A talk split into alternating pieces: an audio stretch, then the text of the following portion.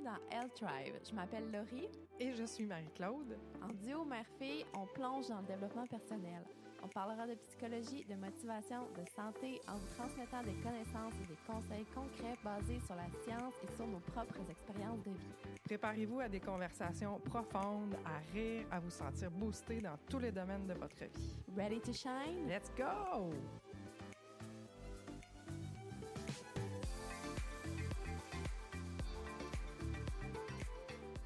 Salut tout le monde, j'espère que vous allez bien. Aujourd'hui, on va parler d'anxiété.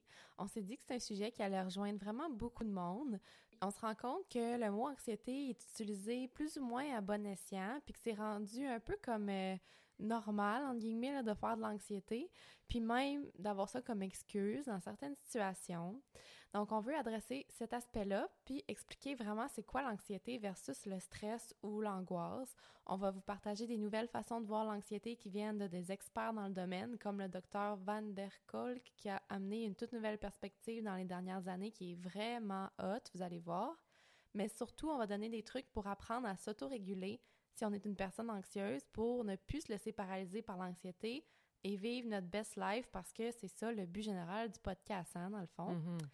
Évidemment, si on parle de ça, c'est qu'on se sent à l'aise de parler de notre propre expérience. Vous aurez compris qu'on est assez capable de s'ouvrir pour vous donner des exemples concrets qui vous permettent de vous identifier à nous, de rire, puis de mieux comprendre le sujet. Are you ready, mommy? je suis prête, là. Je suis tellement craquée, là. Je me suis levée en pensant à l'anxiété cette semaine. J'avais hâte d'en parler. Pour commencer, mettre la table un petit peu, je veux juste dire que moi, j'ai un, un tag. Fait que ça, c'est un trouble d'anxiété généralisé. Euh, ben en fait que j'avais, je pourrais dire, parce que là, il est vraiment bien contrôlé, puis ça va beaucoup mieux depuis deux ans. Mais je sais c'est quoi l'anxiété. Euh, j'ai consulté pour l'anxiété, on va en parler un petit peu plus tard, mais tu sais, juste pour dire que c'est un, un sujet que je suis à l'aise de partager mon expérience puis que, je peux vraiment comprendre. Puis toi aussi, te... Mm-hmm. Ben moi, c'était pas la même forme que toi, là, mais moi, c'était vraiment l'anxiété de performance, plus, plus, plus, là.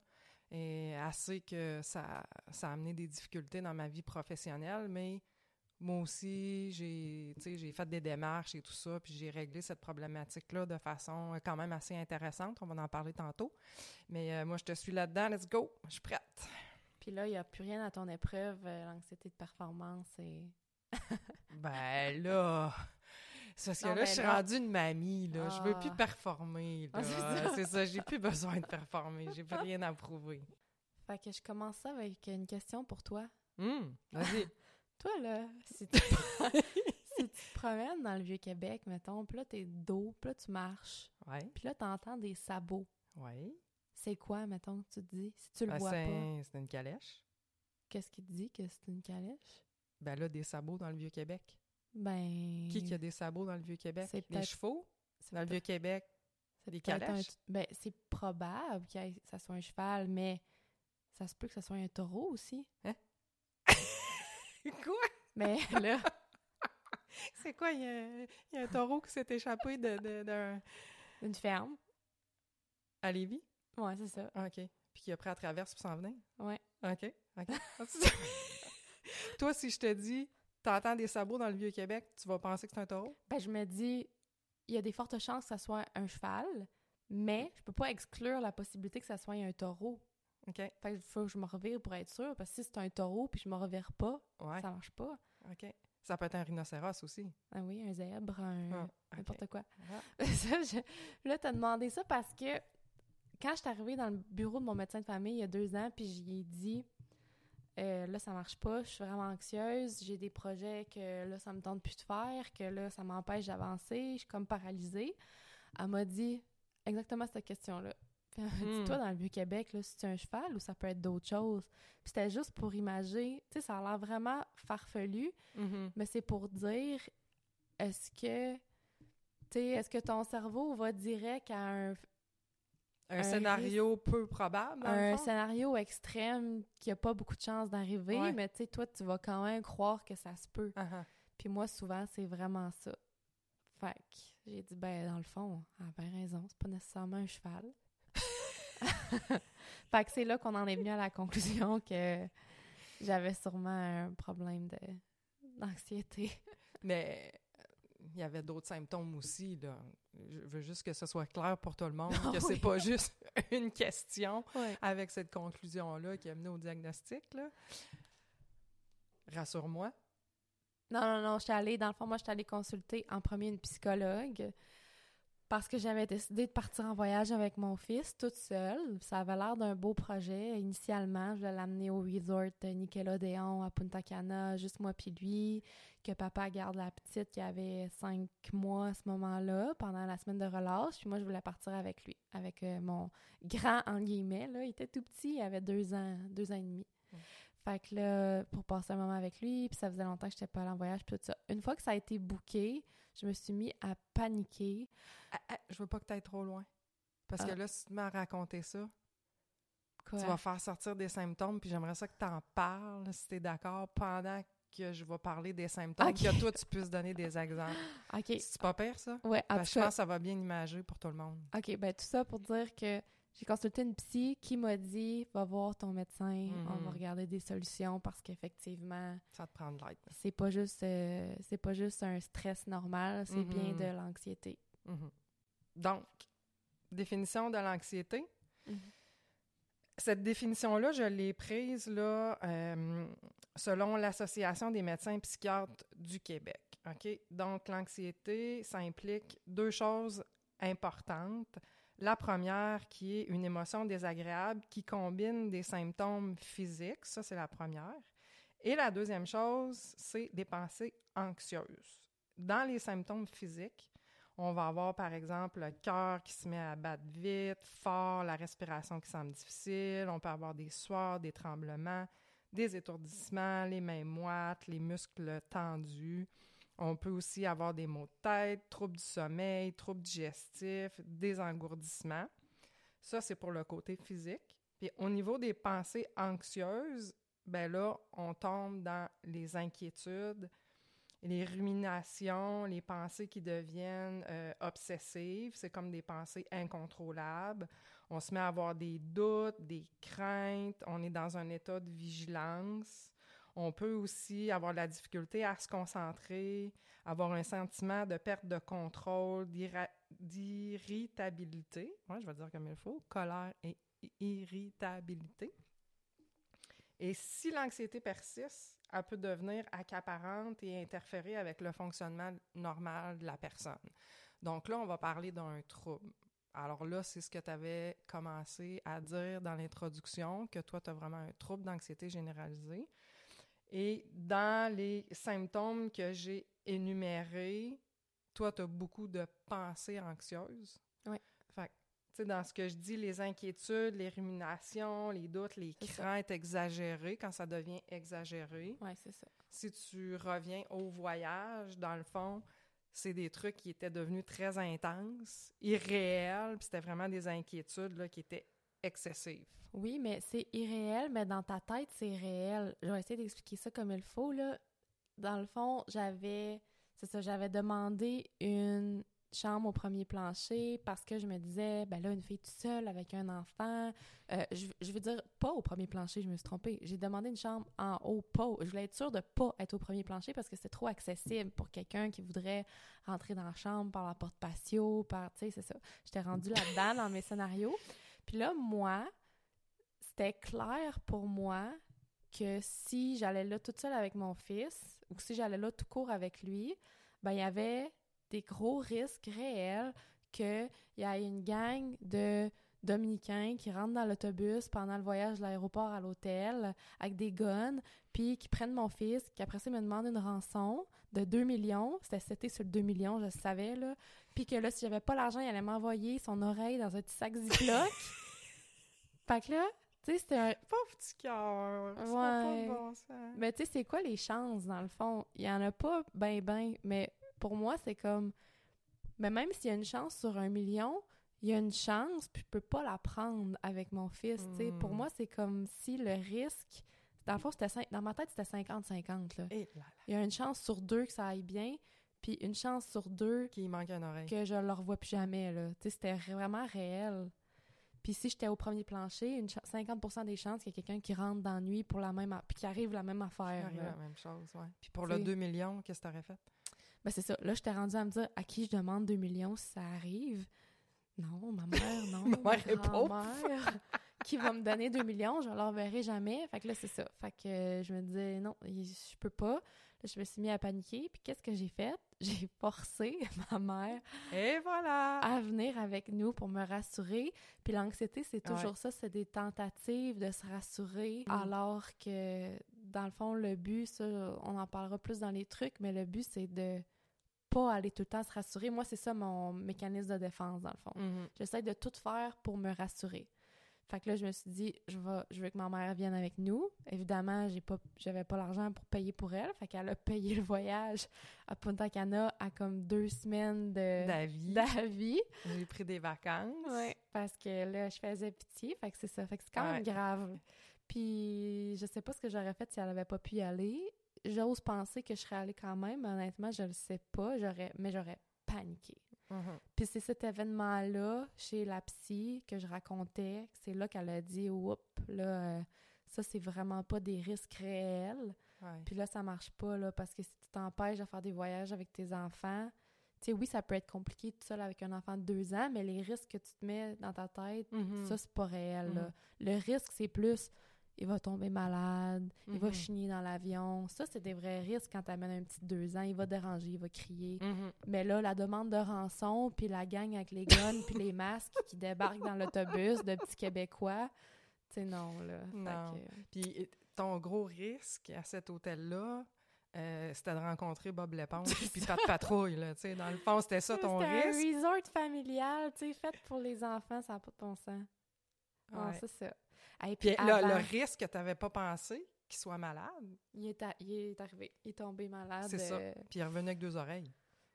Ah oui, puis avant de partir, là, hey, si tu savais le nombre d'heures que j'ai googlé sécurité, resort, Nickelodeon, Punta Cana pour aller voir des Hey, témoignages dans là. toutes les langues que j'ai pu, j'ai traduit pour me rassurer que c'était Ah, sécuritaire ce puis que bout-là, tu me jamais l'as pas compté, par exemple. Ah. puis a jamais personne qui avait rien vécu là. Fait que c'est tout le temps pour se rassurer, tout le temps, tout le temps. Fait que bref, c'est cet événement-là qui a mis la Mais j'ai toujours été un peu comme ça. Tu sais, c'était pas nouveau, mais là, c'était mm, vraiment exagéré à cause que ça Mhm. impliquait Aiden. Fait que là, c'était comme plus évident, mais j'ai toujours eu tendance à, à faire ça, puis à me rassurer, puis à tout le temps essayer de... Puis là, tu amènes un autre symptôme que euh, j'avais pas dit. C'était comme le dernier, là, quand ça devient vraiment problématique. Mais ça apporte une détresse importante. Ouais. Parce que quand tu étais là-dedans, tu étais en détresse. Parce que tu me disais, Ouais. maman, je, je fais juste penser à ça, je suis pas capable, je peux pas y aller. Tu étais vraiment malheureuse. Puis moi, je me disais, je peux pas la laisser là-dedans. Là, là ça vient de coûter 4000 dollars, ça n'a aucun sens. Ouais, mais... Et en plus, là, j'avais toutes les, toutes les red flags que j'ai eues, là. Tu partais de Montréal, fallait que je me tape Montréal. T'allais chez ta belle-mère coucher, fallait que je me paye l'hôtel à l'aller, fallait que je me paye l'hôtel au retour. Et Mais tu vois, selon ma psy, t'aurais pas dû faire ça parce que tu participes, selon une Oui. analyse rétrospective, tu participes beaucoup à mes séances de rassura... de à te rassurer, rassurage. à te réguler, c'est moi tu qui m'aides beaucoup à oui. me rassurer, puis ça a toujours été ça. Quand j'ai besoin d'être rassurée, je vais vers toi. Ouais. Fait que tu renforces comme le Oui. fait que... Oui, mais là, il y avait là, comme c'est 4000 quelques piastres en jeu, là. Ouais. Tu comprends? Puis là, je me disais, ça n'a pas de bon sens. Mais moi, ce qui m'a fait, vraiment, qui a fait, OK, non, là, j'y vais, là. Parce que tout ça, je le savais, là. Que, tu sais, j'embarquais dans ton processus, dans le fond, là. de... Tu sais, que je venais patcher ce que tu n'étais pas capable de ouais. réguler. Je le savais en dedans de moi, là. Je me disais, si je fais ça, ben elle sera pas capable de gérer ses affaires. Tu sais, Puis Ouais. moi, je trouvais le projet très ambitieux de partir avec un enfant de deux ans tout seul. Moi, je l'aurais pas fait. Puis je suis pas anxieuse de même. Puis j'aurais jamais pensé que il y aurait eu une demande de rançon, là. Tu comprends? J'aurais jamais pensé à ça, là. Mais...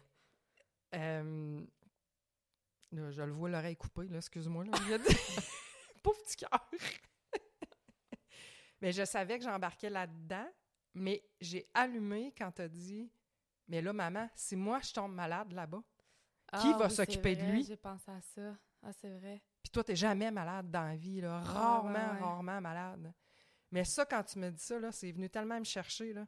Je me suis dit, ben là, T'allais te chercher par les émotions. tu m'as vraiment manipulé, là. T'es allé me chercher, là, quand tu Ah, m'as dit, ouais, mais si moi, il m'arrive quelque chose, là, tu m'as même dit, Si, admettons, je m'en vais à la plage avec Eden, puis là, je perds connaissance, là.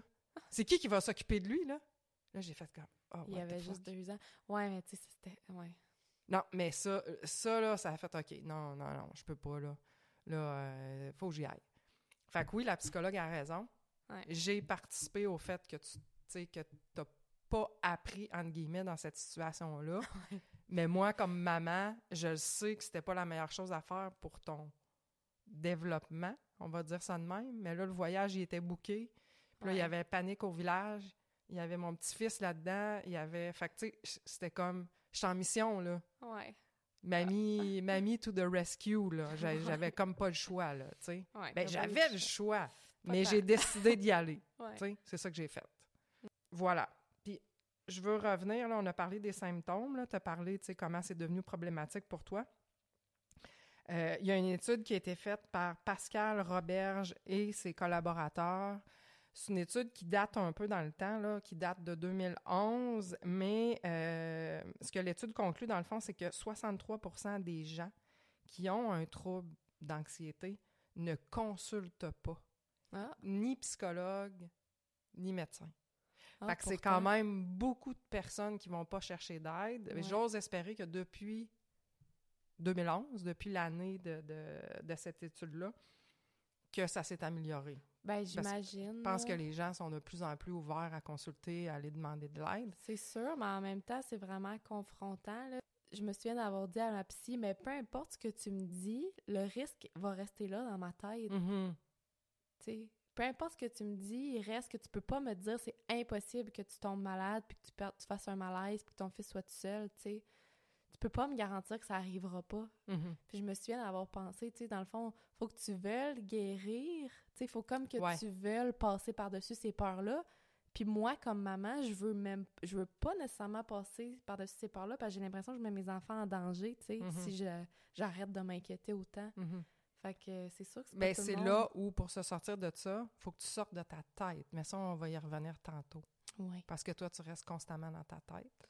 Ouais. Tu, c'est un processus intellectuel, dans le fond, ton anxiété. Fait qu'il va Ça falloir que tu l'amènes, c'est ça, il va falloir que tu l'amènes ailleurs pour en venir à être capable de réguler ça toute seule. Mais ça, on va en parler tantôt. Fait que ça, c'est l'anxiété.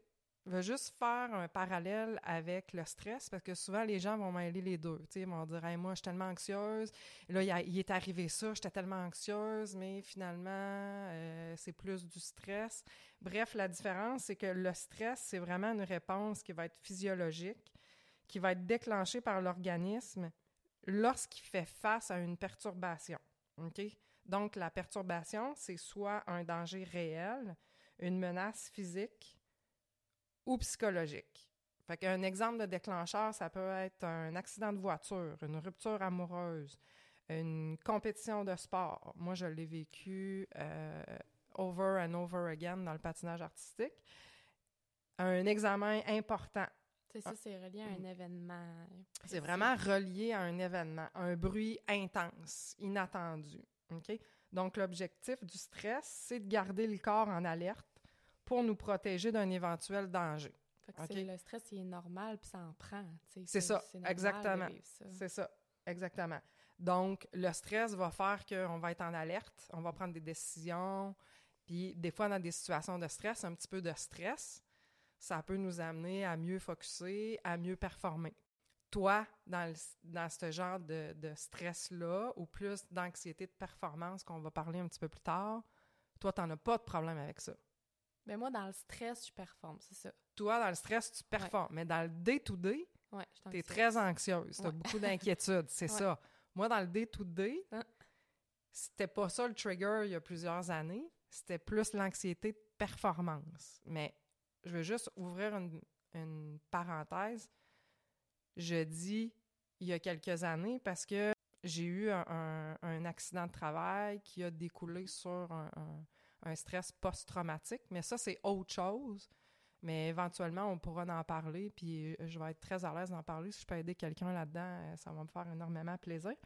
Fait que c'est pour ça que je fais la distinction entre vraiment l'événement stressant, il y a une réponse X physiologique, et une fois que l'événement est passé, le corps va se euh, va revenir à l'état d'équilibre. Ça. Quand ce stress-là, les réactions physiologiques vont perdurer dans le temps, vont perdurer plus que trois mois, là, à ce moment-là, on va parler de choc post-traumatique. OK? Mais ça, on va pas là aujourd'hui. Éventuellement, on ira. Mm. Mais j'arrête là pour le stress. Maintenant, l'angoisse. C'est quoi la différence entre l'anxiété puis l'angoisse? Bien, comme l'anxiété, ça peut être associé à une anticipation d'un danger. Mais dans l'angoisse, c'est toujours accompagné d'une réponse physique. OK? Donc, on va parler d'un sentiment d'oppression, de constriction. Qu'est-ce que ça veut dire, ça, concrètement? Si je te dis ça, tu- as-tu des exemples dans ta tête? De d'oppression? Ouais, physique, dans le ouais, fond? c'est ça. Ben, j'imagine que c'est euh, comme tu as l'impression que tu as comme un poids sur ses épaules ou sur le chest, là, que Ouais, tu te c'est sens ça. euh, Exactement. pogné, là, dans le fond. C'est ça. La pression thoracique, une gêne respiratoire, tu as le rythme cardiaque là, qui va augmenter, des palpitations, sensation d'une boule dans la gorge ou dans l'estomac, euh, sentiment que les jambes vont lâcher, qui deviennent faibles. Euh, L'angoisse va souvent être associée à une perte de contrôle. Il y a des gens qui vont dire Ah, J'ai vraiment l'impression, j'ai j'ai peur de devenir fou, de devenir folle. C'est vraiment quelque chose qui est Mm. déstabilisant. Puis souvent, l'élément déclencheur va être très difficile à identifier. C'est à peu près ça pour l'angoisse. Comment ça, difficile à identifier? Parce Ben- c'est pas soudain après qu'il arrive quelque chose? Non, pas nécessairement. C'est Ah. ça. Tu sais, l'histoire de, de mon chum de gars qui se passe pas grand-chose, il est à la pêche, puis à un moment donné, il se met à Ah, pas se sentir bien, il est convaincu qu'il fait une crise cardiaque. Il sait pas trop ce qui s'est passé. Il se ramasse à l'urgence, il passe un paquet de tests, puis finalement, le médecin il dit Hum, pense, mon petit monsieur, que vous avez fait une crise d'angoisse aiguë. Parce que tout est beau, vous avez pas fait, vous avez aucun symptôme, votre cœur est en santé. euh, puis là, il se fait poser la question est-ce que, euh, qu'est-ce que vous vivez? Qu'est-ce que vous faites comme travail?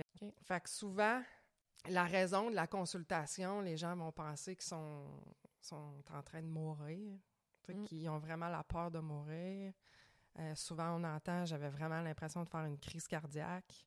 Fait que c'est vraiment quelque chose de très, très, très intense. C'est aigu. Là, je parle d'angoisse, là, de crise d'angoisse aiguë, mais on l'appelle aussi communément l'attaque de panique. Puis ce qui arrive euh, euh, en dehors des épisodes d'attaque de panique, c'est que la personne va être anxieuse en permanence parce qu'elle va appréhender la prochaine attaque de panique. Donc, elle va souvent éviter des endroits, éviter des situations où les attaques se sont, euh, se sont produites. Ça, c'est quand tu un trouble panique. C'est Il y a des gens qui vont en faire juste une ou deux fois. Ouais. Puis qui n'ont pas. euh, Ils n'en referont plus jamais de leur vie. c'est ça. Exact.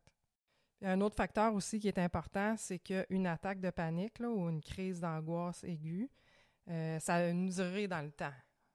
Ça ne dure pas pendant des jours et des jours. En moyenne, c'est 20 à 30 minutes, mais ça peut aller de quelques minutes à une heure environ. Pendant l'attaque de panique, le, le système nerveux sympathique est activé. C'est le système fight or flight, dans le fond, le système de survie. Là, tu te sens vraiment en danger. Mais pourquoi qu'il l'appelle sympathique? Mais il n'est pas sympathique pas en tout. Non. Je, com- Normalement, je comprends pas. l'idéal, c'est rester. S'il n'y a pas de menace, tu es supposé être en- dans ton système parasympathique. Ouais. Mais euh, c'est ça. Quand il y a une menace, tu switches au système sympathique. Euh, fait que là, ça, ça amène beaucoup de symptômes physiques de, de course, dans le fond, là, de soit Tu fuis. Ouais, tu fuis ou tu te bats ou tu sais, faut qu'il Mhm. faut que ton corps t'accompagne là-dedans. Là. Fait qu'il y a Mhm. vraiment un switch qui se fait. Il y a une menace. hein. Moi, c'est drôle, mais ce qui me fait me sentir comme si je me faisais courir après par un lion, dans le fond, là, Mhm. c'est me faire euh, chicaner. Parce que je t'ai tellement chicané souvent dans la vie. Ouais, mais non, c'est ça. Après analyse, je pense que c'est parce que je me suis jamais fait chicaner de ma vie. Ouais. Jamais un parent ou un adulte a levé le ton sur moi. Pas toi, pas mon père, pas Mhm. mes grands-parents. Personne n'a jamais levé Mhm. le ton sur moi. Personne m'a jamais parlé bête, vraiment. Tu sais, je sais pas comment vous faisiez, parce que là, moi, j'ai des enfants, puis je- ça prend un contrôle incroyable. là. Fait que je comprends pas, mais je pense que j'ai tellement pas expérimenté ça que là, un peu plus vieille dans le sport, moi, la pro- une attaque de panique, ça m'est arrivé au cheerleading à 12 ans. C'était ma première. Puis je me suis fait chicaner un petit peu par la coach un soir. Puis je suis venue là, tellement Mm. mal, puis je savais pas c'était quoi, puis je comprenais pas. Mais chicaner, même pas tant, là. Tu sais, juste une Mhm. petite phrase euh, bête qui m'a comme un petit peu humiliée aussi devant les autres. Puis je suis venue tellement mal, puis là, je laissais ça monter, je laissais ça monter, puis une minute après, j'étais plus capable de respirer, puis mes Ouais. mains sont venues engourdies, mais crispées, là, c'est parce que là, on, on me voit pas, là, fait que c'est dur de le montrer, mais elles sont venues, là, comme si... euh, Paralysé, là. para- ouais, paralysées, crispées, le- tous les doigts ensemble, pliés, Mhm. puis comme de la roche, là, vraiment, Mhm. là. Fait que c'était vraiment particulier. Puis là, Mhm. ben ça, c'est la première fois que tu vis ça, t'as 12 ans, fait que plus ça, plus c'est paniquant, plus ça, plus tu respires vite, plus ça continue parce que l'oxygène pas. passe plus dans le fond, ça, là, ça. rend plus jusqu'à tes extrémités, tes mains, tes pieds, fait que là, ça bouge plus. Le sang se rend, circule comme plus. Ils t'ont Ouais. transporté en ambulance au CHUL. C'est là qu'ils ont expliqué que tu t'étais hyperventilé, que tu avais fait un, une attaque de panique, puis que ça avait créé tout l'enchaînement de, de- des symptômes. Mm. J'ai jamais revécu ça jusqu'à pendant plus que 10 ans. Là. Mhm. Sais, c'est- vraiment pas commun. C'est arrivé une fois. Mhm. Après ça, c'est réarrivé quand j'ai fait une migraine vraiment intense. J'avais Ouais. tellement mal que je pensais Tu penses- vraiment que j'allais mourir. Ouais, tu pensais que tu allais mourir. C'était ouais. intolérable. Là, Je, suis venue à- je me suis mis à paniquer. Fait que euh, c'est ça. Moi, c'est vraiment des. Je sais pas, si je peux dire des stresseurs, là, mais c'est vraiment des événements marqués. Puis c'est instantané après Mhm. que la. C'est intense, instantané. Ouais, tout de suite après. Donc, dans ces situations-là, la nouvelle façon de voir ça, mais la nouvelle, ça date pas d'hier ou d'avant-hier, là, je veux dire, ça, ça, ça C'est fait... la moins connue. C'est la moins connue, mais on commence à en parler de plus en plus. Puis euh, Laurie l'a comme introduit dans le début de l'émission. C'est ce qu'on appelle le neck down approach. Donc, en français, c'est à partir, c'est le corps, dans le fond. C'est de voir que l'anxiété, c'est un signal d'alarme. C'est pas un signal d'alarme qui vient du cerveau, qui est créé par les pensées. Contrairement à ce qu'on pense. c'est ça, exactement. C'est un signal d'alarme, oui, qui vient du cerveau, de l'amygdale, mais c'est que le cerveau va décoder une menace extérieure ou une menace interne et ça va déclencher une cascade de réactions physiques. Donc, c'est vraiment ce qui se passe à l'intérieur du corps qui va être important à adresser si on veut s'auto-réguler dans les situations d'anxiété. Donc, c'est pas de dire Ah, ben là, euh, c'est pas si pire que ça, puis là, il faut que je change ma façon de penser, puis il faut que j'essaye de trouver d'autres pensées plus positives quand euh, je me sens anxieuse, puis que j'essaye de détourner le fil de mes pensées. C'est pas un processus cognitif. C'est une alarme dans le corps. Donc, il faut vraiment l'adresser. Neck down approach, c'est ce que ça dit. Puis c'est une façon aussi d'intervenir, je fais une autre parenthèse, dans le choc post-traumatique. C'est de voir l'alarme qui sonne et de dire, OK, qu'est-ce qui se passe? Je le sens où? Elle, elle est où cette alarme-là dans mon corps? OK? Comme toi, si on prend la situation qui s'est passée, exemple, au cheerleading. Là, ça fait longtemps, ça, ça a dégénéré. Là, il y a eu une cascade de symptômes physiques, puis tu as fini à l'hôpital. Mais admettons, si tu reprends, tu reprends ça, aujourd'hui, tu arrives à la même situation, moi, je suis ton coach, puis je vois ce qui se passe, ça va être de te calmer avec ta respiration. Ça, on le sait déjà? Mais ça va être de t'amener à identifier dans ton corps et où l'anxiété. C'est tellement contre-intuitif parce qu'on on veut rationaliser l'anxiété, Mhm. puis s'en sortir en y pensant encore plus, puis c'est juste un cercle vicieux. Exact. Tu y penses à renforcer tes pensées intrusives, puis là, tu sais, il n'y a rien qui Mhm. s'apaise, les, les symptômes physiques sont plus forts. C'est ça, l'alarme Fait que c'est continue, vraiment là. de sortir de sa tête. Moi, dans mon corps, le premier feeling, il est vraiment dans le haut, au niveau des épaules, puis le haut du chest. C'est comme si, quand tu descends du hip-hop aux Galeries de la Capitale, là, faut que tu viennes de Québec pour savoir c'est quoi, mais l'affaire que tu montes tranquillement dans le manège, puis là, ça descend, puis ça drop vite d'une shot, c'est comme si mon haut de chest restait en haut, puis le reste descendait. C'est comme le... Tu sais, le... Hey, c'est vraiment dur à expliquer. Mhm. Mais c'est comme la- l'ascenseur. euh, C'est comme si mon cœur droppait mhm. comme dans mes talons, comme on dit. Là. Ah oui. Fait que moi, c'est ça que ça me fait. Le premier feeling, c'est ça, quand il y a un sentiment d'anxiété. Mhm. Et l'erreur qu'on fait, c'est qu'on essaye de trouver une explication intellectuelle. On amène ça dans notre tête Ouais. tout le temps. Fait que là, ça crée de plus en plus d'inquiétude, ça crée des pensées. Fait que ce que ça fait, c'est plus d'alarme, ça sonne, ça sonne, ça sonne, ça sonne, ça arrête pas, ça sonne de plus en plus fort. Fait qu'il faut vraiment que tu reviennes dans ton corps. Puis un truc pour faire le switch tête-corps que j'aime bien, qui t'amène vraiment à sortir de ta tête, c'est le truc de Mel Robbins, qui est le 5-4-3-2-1. Fait que c'est le processus cognitif que tu vas compter à rebours dans ta tête, le 5, 4, 3, 2, 1, qu'elle fait, qu'elle enseigne, qui est très bon. 5, 4, 3, 2, 1, je retourne dans mon corps. Qu'est-ce qui se passe? Comment je me sens? Parce que c'est indissociable. L'erreur qu'on fait, c'est qu'on essaye de scinder les deux. Ça se passe dans la tête, non? Oui, il y a une partie qui est déclenchée par le cerveau, mais on peut pas les séparer. Fait qu'il faut vraiment que tu te ramènes dans ton corps, qu'est-ce qui se passe, où tu le sens. Fait que toi, tu le sens dans le chest.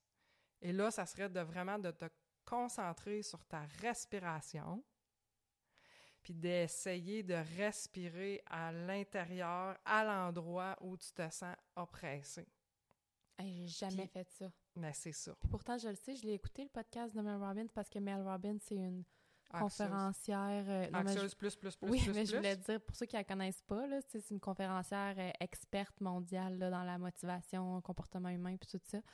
Fait que, euh, on en a parlé dans son podcast, puis je l'ai écouté, puis tu vois, ça m'est Mhm. jamais venu, je l'ai jamais fait. Tu l'as jamais fait? OK. J'ai jamais essayé ça. Mhm.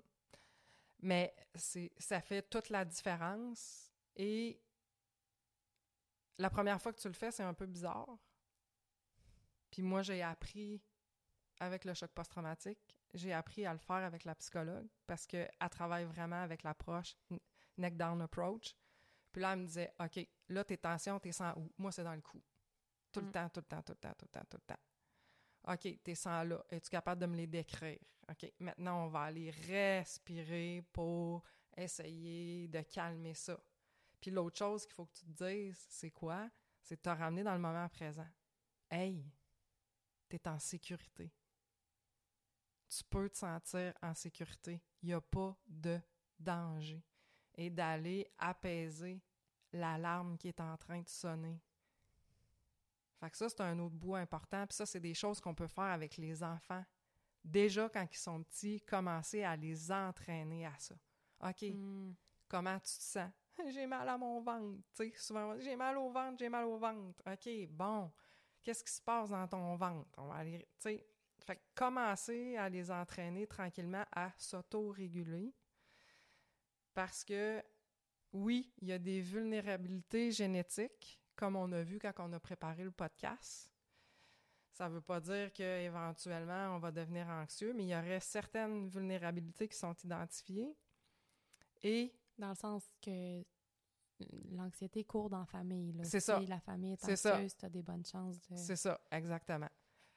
Mais tu vas vivre des choses aussi plus jeunes qui, si sont, on- sont pas gérées, qui peuvent laisser des traces, des traumas, qui vont faire que ça va ressortir. Fait qu'il faut apprendre à s'apaiser, puis à se mettre dans le moment présent, puis à savoir que on est en sécurité dans ce moment-là. Et à toujours se mettre dans le mode, OK, hein, la panique est en train de s'installer, l'anxiété est en train de monter. 5, 4, 3, 2, 1. Si pas capable de te ramener dans ton corps, faire le processus d'aller là, puis d'essayer d'identifier d'où ça vient. Et souvent, quand on commence, on n'est pas capable de l'identifier. Moi, je le disais à la psychologue, elle me disait où tu le sens dans ton corps. Je disais, je le sens pas. Elle dit, OK, c'est normal.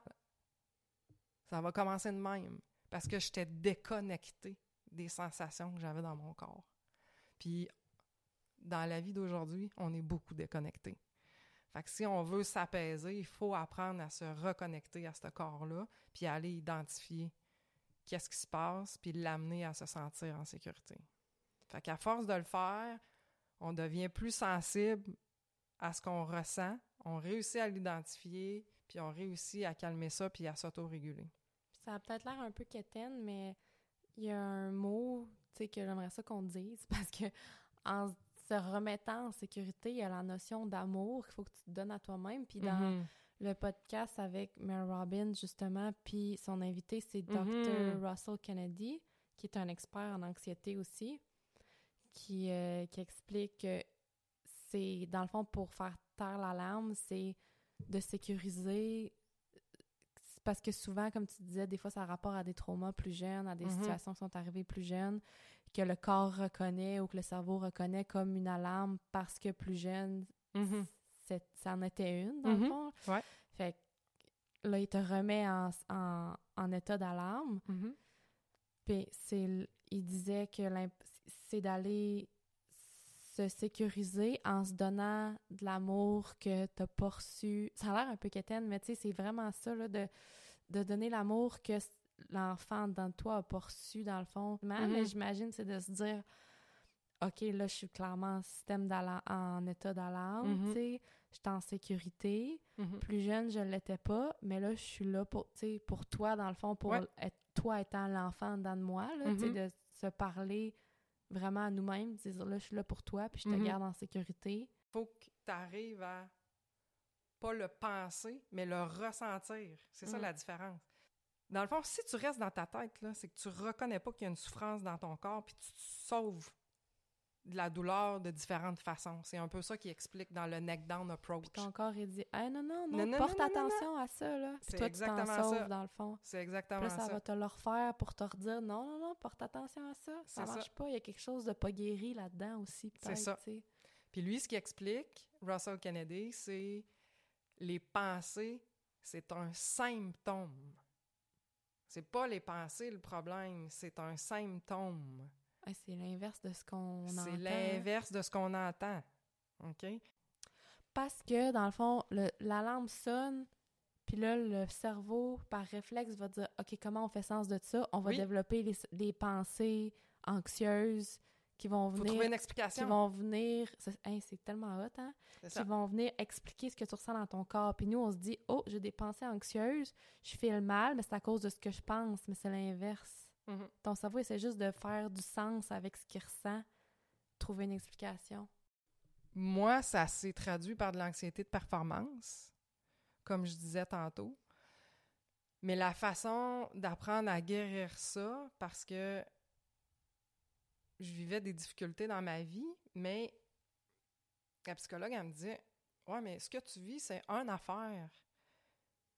Mais le nœud de tout ça, c'est vraiment l'anxiété de performance.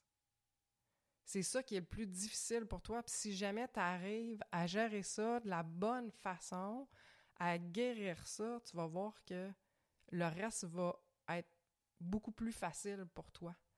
Puis là, j'étais là, je me disais, voyons, anxiété de performance. Je, je comprenais pas d'où ça venait. Jusqu'à temps qu'on recule, on recule, on recule dans le passé, mais là, elle me faisait reculer jusqu'à temps qu'on identifie un événement Mais attends, dans le fond, juste peut-être de dire que tu es allé, si tu veux, pourquoi, pourquoi au départ tu as identifié un problème avec l'anxiété de performance? Oui, ben, c- ben, c'est parce que j'avais des examens à passer pour une promotion, puis j'avais lamentablement échoué, mais échoué, là, je pouvais pas échouer plus que ça, là. Puis quand j'avais eu ma rétroaction sur les examens, euh, la personne qui était sur le board d'évaluation, qui me connaissait, m'a dit, écoute, qu'est-ce qui s'est passé? Tu t'es dit, c'est pas normal. C'est pas normal. euh, C'est pas normal que je sorte de là, je me souvienne de rien, là, puis que je me dise, ben voyons, euh, pourquoi j'ai dit ça, pourquoi j'ai fait ça, pourquoi j'ai eu de la misère à évaluer le temps, j'ai eu de la misère à évaluer plein d'affaires parce que j'avais de la difficulté à rester dans le moment présent, pourquoi j'avais plein de pensées dans ma tête d'échecs alors que, tu sais, j'avais tout ce qu'il fallait pour, Mm. tu sais, avoir confiance en mes moyens, j'avais l'expérience nécessaire, puis tout ça, là.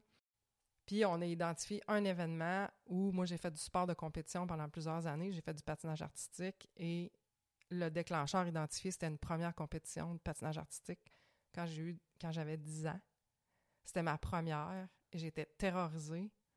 Deux semaines avant, j'étais malade. Je vomissais à tous les jours tellement que c'était intense. Euh, puis quand je suis embarquée sur la glace, j'avais plus de jambes, je me sentais plus. J'ai eu un blanc de mémoire, j'étais paralysée en plein milieu de la glace. Puis là, il était pas dans les symptômes tantôt, là. Mm. Mais j'en ris aujourd'hui, mais c'est quand même triste quand tu penses à la petite bonne femme de 10 ans avec son, son kit de patin, là. Tu sais, aujourd'hui, je me dis, eh mon Dieu, ça n'a pas de bon sens, là, mais j'étais donc bien stressée. Puis là, le blanc de mémoire, ça glace. Puis être figé là, puis avoir mon prof à l'autre bout qui me fait des signes, mais je sais pas. Puis je vois tout le monde dans l'aréna, puis je, je comprends pas. Puis là, je sors de là, puis c'est comme ma première expérience. Puis ça m'a suivi, ça a laissé des traces, des traces, des traces, des traces. Hey, c'est resté Pendant- ancré, hein. C'est resté ancré, là. pour toutes les pour les situations qui te rappelaient un peu le même feeling de performance. euh, Évaluation, euh, tu sais, euh, hey, jusqu'à 40 ans, là, dans le fond? hey, jusqu'à plus tard que ça, jusqu'à 47. Euh, Jusqu'à Ouais. 47 ans. Et Fou. c'est l'approche, mais ça a été l'approche MDR, mais on, on en parlera un autre tantôt parce que sinon on va faire un podcast de, de 4 heures. Mais tout ça pour dire que de me ramener dans mon corps à ce moment-là. Puis une des dernières interventions qu'elle a faites par rapport à ça, quand on a finalisé ça, c'était OK, maintenant, t'imagines la patinoire, tout, le feeling, euh, vraiment tout. Puis elle dit là, tu vois la petite fille sur la glace qui est en train de pleurer qui a un blanc de mémoire, qui est complètement paralysé. Aujourd'hui, comme adulte, tu la vois, qu'est-ce que tu fais? Qu'est-ce que tu fais avec ça? Puis là, hein, là, je dis, ben voyons, c'est clair, qu'est-ce que je fais avec ça? Je m'en vais sur la patinoire, je la prendre dans mes bras, puis Ouais, oui. je dis, pauvre petite, je vais te réconforter, grave, ouais. là. Ben, c'est ça qu'il faut que tu fasses. C'est ça. C'est là que j'ai compris. C'était quoi? Fait que, tu sais, quand tu parles de Mel Robbins puis de Russell Kennedy, qui explique que tu fuis la détresse, dans le fond, la souffrance, quand tu es dans un processus intellectuel puis que tu essaies de trouver des raisons aux symptômes que tu vis, ben, tu es déconnecté du besoin de te faire C'est comme la petite Rassurer. patineuse qui dit là, euh, rassure-moi parce que ça, c'est pas Ça va pas bien, là. Tant que tu le feras pas, tu vas rester là-dedans. C'est ça. Euh, ouais, c'est ça, exactement. Ouais. Fait que si j'avais eu l'aide que j'avais besoin à ce moment-là, ben, Si ça avait été, c'est pas patché, mais guéri, puis euh, ouais. comme on parlait un peu dans l'autre Ouais, ouais, c'est ça, là, mais moi, dans mon sécurisé, dans. Ouais, mais tu sais, dans mon temps, on oublie ça. Là, Il n'y avait pas d'anxiété, puis de... Non, non, puis Ouais. c'était, voyons, là, je pense à d'autres choses, là, c'est juste une compétition, là, tu sais, je veux dire. euh, Ouais. Mais euh, c'est ça. C'est pas pour rien que les athlètes, maintenant, ils ont des psychologues euh, sportifs, puis ils ont des préparateurs et des ci et des ça. Mais tu sais, ça, c'est c'est une autre époque, là. Mais c'est pour imager vraiment c'est quoi le neck-down approach. Euh, parce que c'est- c'est pas facile, parce que ça c'est vraiment contre-intuitif avec Ouais. Vraiment. tout ce qu'on apprend. Moi, je vais revenir un peu sur ce que j'ai dit dans mon intro. J'ai parlé d'excuses pour euh, que ça pouvait être euh, un peu une excuse euh, quand on est anxieux de pas faire des choses de pas aller à des places ou tu sais ça nous restreint beaucoup. Mais quand on est dans les excuses, faut voir ça pour ce que c'est. C'est de l'évitement qu'on appelle en psychologie. Puis moi, c'est ça que ma psychologue m'avait fait réaliser. Tu sais, j'y parlais de mes techniques, mettons, pour m'apaiser. Puis elle dit, ben là, dans le fond, t'es soit dans l'évitement ou dans être rassuré. Mhm. Fait être rassuré, ça peut être par les autres, mais mettons, pour donner un autre exemple, moi, je, je suis incapable de dormir toute seule à la maison. Mais là, je suis mieux, mais j'ai été longtemps pas capable de dormir toute seule à la maison. Puis, qu'est-ce que je fais pour me rassurer? Je fais le tour de la maison avant d'aller me coucher. J'ouvre toutes les lumières, j'ouvre les garde-robes, je regarde en dessous des lits, je fais tout. je fais tous les spots. Une fois que je suis sûre à 100%, j'ai tout fait, il y a personne. Pour vrai? Ouais. Les garde-robes? Ben oui. Si tu t'es un voleur, tu te caches où, toi? Dans le garde-robe? En dessous du lit, derrière le divan? Tu sais? Fait que là, j'ai rien à le voler chez vous. Ben là, si tu veux me tuer, tu vas faire ça aussi, là. Moi, là, je m'en vais me coucher 50% des chances que je me relève le lendemain matin, 50% des chances que je sois plus là ou je sois morte. hey, dis-moi pas des affaires de même, là. C'est moi qui va se mettre à, paniquer. Ben non, mais ça, c'est dans ma tête. Mais là, sais plus ça, là. Je suis vraiment mieux, à moins que j'écoute genre un film d'horreur ou quelque chose, là. Soit t'es là-dedans, soit t'es dans l'évitement. Moi, j'étais Mhm. un peu dans les deux. L'évitement, c'est j'irai pas à mon voyage parce que Mhm. je suis trop anxieuse, j'irai pas. Mais qu'est-ce que ça fait quand tu es dans l'évitement ou je vais pas aller à cette soirée-là, je connais pas assez de monde, j'ai peur euh, d'avoir l'air tout seul, de parler à personne, puis tout ça. Fait que d'être humilié, peu importe, fait que j'y vais pas. Mhm. Mais ce que ça fait, c'est que la prochaine fois, il y a encore moins de chances que tu y ailles, puis moins de chances, puis moins de chances, puis plus t'évites, plus tu te distancies de, de ce que tu veux éviter, plus ça a Mhm. l'air dur la prochaine fois, puis tu te creuses trop, tu te creuses de plus en plus un gros gap dans le fond. Mhm. L'affaire, c'est que si tu veux, tu peux rester là-dedans, mais en sachant que t'empires tout le temps ton cas, quand tu Mhm. te rassures, c'est la même chose. La prochaine fois, tu as besoin d'être plus rassuré, puis plus rassuré, puis plus rassuré.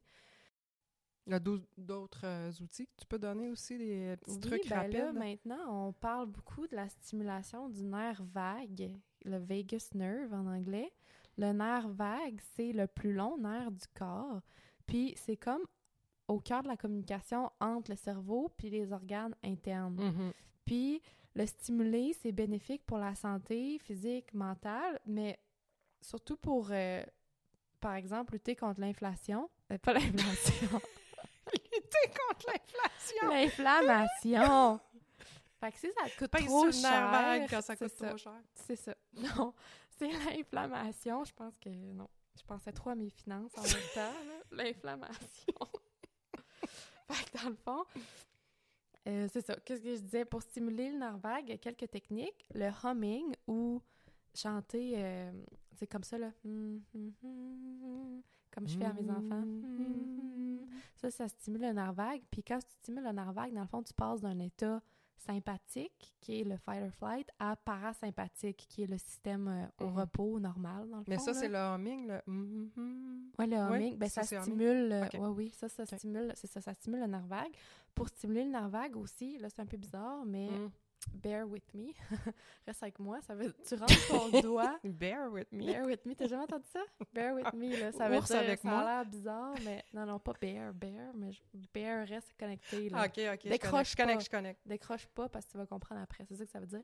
Tu rentres ton doigt dans ton oreille un peu pour que ça soit confortable. Puis là, tu pull down, tu, tu pèses vers le bas, dans le fond. Ouais. Tu fais comme une petite pression, mais c'est pas censé faire mal. là. Ça, ça stimule le vagus nerve, le nerf vague, puis ça te calme. Puis ça, c'est vraiment... C'est vrai, là, j'ai vu ça sur le compte Instagram de Holistic Psychologist, là, qui est des- Dr. Nicole Lepera, là, Mm. une sommité en psycho. Fait que c'est ça. C'est des petits trucs pour stimuler le, le nerf vague. Euh, il y en pour avait d'autres c'est le fun quand Oui, on ah, se ben, met des il y a beaucoup de Q-tips. Oui, c'est ça. C'est ça, exactement. Puis il y a beaucoup de gens qui utilisent ça déjà sans s'en rendre compte. Ils vont Mm. gosser après leurs oreilles, ils vont tirer sur Mhm. leur lobe. Toute l'oreille. Moi, je fais là, haut en bas, en arrière de l'oreille. ouais, tu frottes en ici, là. arrière. Ouais, c'est ça. Ben, ça, il y a vraiment beaucoup de gens qui utilisent ça inconsciemment, mais c'est prouvé que ça l'aide à se détendre. Puis les bains froids aussi. Mhm. Il y a d'autres méthodes là, qui peuvent stimuler le nerf vague. Je vous invite à aller chercher si ça vous intéresse. C'est comme des petits euh, quick fix là, qui peuvent Mhm. t'aider à te, à te calmer dans une situation. Puis euh, c'est ça. Fait que, comme je disais, euh, c'est pour ça qu'on vous donne des trucs parce que pour pas rester dans ses excuses puis toujours toujours s'améliorer. C'est pas vrai que tu sais c'est pas une sentence là, dans le fond l'anxiété là. Euh, Mhm. faut apprendre à se contrôler, je pense, puis surtout si ça te restreint dans tes projets, dans ce que tu veux faire. Moi, je dois dire, par exemple, je me sentirais un peu hypocrite de pas le dire. Mhm. J'allais, j'allais là, là. Justement, j'allais là. Je me suis dit, ouais, t'as peu, là. Euh, moi, quand j'ai, justement, quand j'ai amené ma problématique de voyage, ma psychologue m'a dit, va voir le médecin de famille. Évidemment, le médecin de famille a dit, je peux te prescrire des médicaments pour l'anxiété. Et la meilleure, à ce jour, le meilleur combo pour traiter ça, c'est psychothérapie et médicaments, et Mhm. médication, comme pour plusieurs troubles. Mais pour un trouble d'anxiété généralisée, c'est ça le, le meilleur combo. Puis j'ai essayé des médicaments, j'en ai pris quelques mois. J'avais des effets secondaires plates, j'ai arrêté. J'ai recommencé à être irritable, anxieuse, tout ça. Euh, j'en ai repris, j'ai essayé une nouvelle molécule. Là, ça va faire un an au mois d'avril. Puis ça va vraiment bien. Ouais. Vraiment, Mhm. vraiment, vraiment. Il y a des choses, là. euh, tu sais, j'étais quelqu'un qui avait tellement peur du jugement des autres. Je pensais tout le temps, tout le temps à ça, tout le temps aux autres, à comment, de quoi j'ai l'air, euh, tu sais, qu'est-ce que les autres vont dire. puis là, je suis tellement plus. Je me sens tellement plus libre d'être Ouais. moi-même, là. Mm. Puis quasiment le goût de dire, m'en fous, là. Mais tu sais, je veux Mhm. dire, je suis comme revenue sur la bonne euh, track, j'ai l'impression. Mhm. Je suis plus patiente beaucoup. Avec les enfants, ça paraît. Ça m'a vraiment aidée. Évidemment, on vous rappelle qu'on n'est pas des professionnels de la santé, on n'est pas psychologue non plus, donc on vous partage des outils euh, qu'on trouve par rapport à nos recherches, qu'on a essayé nous-mêmes, puis qu'on peut vous dire que ça marche. Et on vous partage de l'expérience vécue pour vous aider, pour vous outiller. Puis si jamais vous vous reconnaissez là-dedans, que vous pensez avoir une problématique, n'hésitez pas à consulter un professionnel de la santé ou un psychologue. En conclusion, l'anxiété vient souvent des traumas qui ont été stockés dans le corps, des expériences plus jeunes qui sont restées, qui n'ont pas été guéries, qui sont restées stockées dans le corps, puis l'alarme qui sonne quand tu revis ce genre de situation-là, l'alarme te demande ton attention, puis t'indique qu'il y a quelque chose à aller guérir, puis que inconsciemment, tu- on pense que c'est le parent qui va venir nous guérir, le parent qui ne l'a pas fait à ce moment-là. Mais là, ce que l'alarme te dit, c'est non, là, c'est toi là, qu'il faut qu'il te guérisse, puis il faut que tu portes attention, puis c'est toi qu'il faut qu'il donne l'amour à Mhm. la- l'enfant qui en a pas eu. Hmm. Puis qu'il n'y a personne qui va venir te sauver. C'est Mm. toi qu'il faut qu'il le fasse pour toi-même. Pour conclure, moi, j'aimerais dire merci aux personnes qui nous ont écrit des commentaires euh, pour nous dire à quel point, ou qui ont écrit ou qui nous ont donné des commentaires de vive voix, euh, qui nous disent à quel point le podcast, c'est intéressant, ils aiment ça, ils se reconnaissent là-dedans, ils ont du plaisir à nous écouter et à rire aussi euh, finalement de nos, de nos problématiques parce que euh, à un moment donné, il faut être capable d'en rire un peu aussi. Alors, je veux vraiment vous dire merci parce que c'est pour ça qu'on le fait. On n'est pas payé pour faire ça. On le fait pour aider. Puis euh, c'est important d'avoir euh, d'avoir votre retour. Moi, je vous dirais que je suis pas payée puis je le fais avec plaisir, mais c'est comme si j'avais une paye à toutes les fois que j'ai des commentaires puis quelqu'un Ouais. me dit j'ai vraiment appris quelque chose, je me suis reconnue, puis j'ai vraiment allumé sur des trucs, puis ça confirme des choses et tout. Fait que ça, ça fait vraiment plaisir. Merci. Oui, c'est vraiment motivant. Puis euh, si vous avez aimé ça ou si vous nous écoutez puis vous n'êtes pas encore abonné, faites juste le petit plus sur Apple Podcasts en haut à droite sur la page de l'émission. C'est important de, de suivre pour pas manquer les nouveaux épisodes à chaque semaine. Puis sur Spotify, euh, cliquez sur suivre aussi sur la page de l'émission. Puis vous pouvez aussi nous suivre euh, sur Instagram à l.thrive et sur TikTok, je fais des capsules aussi par, rapport, par rapport à nos sujets. Alors voilà, merci beaucoup d'avoir été avec nous, puis bonne semaine. Bonne semaine tout le monde!